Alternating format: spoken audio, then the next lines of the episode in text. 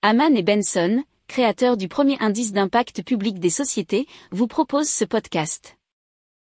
A vision for your future.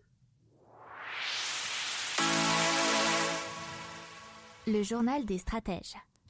Allez, on commence tout de suite avec les prévisions choc pour 2022 de la Saxo Bank. On va commencer tout de suite avec bah, le plan pour mettre fin aux énergies fossiles qui seraient reportées. Alors, euh, pour vous dire, elles sont euh, assez peu probables hein, parce qu'il leur donne 1% de chance euh, qu'elles se réalisent. Mais bon, on va les lister, c'est quand même pour se faire peur, hein, c'est un peu comme un film d'horreur.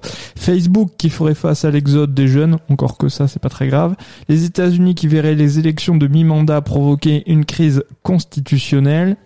L'inflation qui dépasserait 15% en raison de la spirale prix-salaire. Alors ça déjà un peu plus probable. L'Union européenne qui présenterait un fonds de réserve de 3000 milliards de dollars pour le climat, l'énergie et la défense, qui serait financé par les fonds de pension privés, pourquoi pas, et l'objectif, ça serait compter, euh, contrer la montée du populisme. Ensuite, les femmes qui se mobiliseraient sur Reddit pour mettre à bas le patriarcat d'entreprise. Alors, euh, ça serait sur Reddit. Je pense qu'ils l'ont copié euh, sur ce qui s'est passé euh, la, dernière fois en bourse avec la même chose avec